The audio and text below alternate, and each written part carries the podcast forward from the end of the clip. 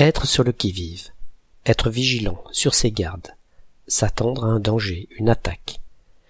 Cette expression date de la fin du XVIIe siècle sous cette forme, mais c'est à partir du début du XVe qu'elle est utilisée sous sa forme latine qui viva, pour demander à une autre personne de quel parti, au sens de groupe organisé, association de personnes unies pour la défense d'intérêts, de but commun.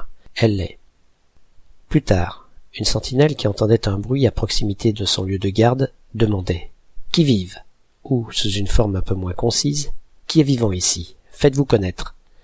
Mais l'interjection s'employait aussi pour demander à quelqu'un approchant, parfaitement visible, de décliner son identité.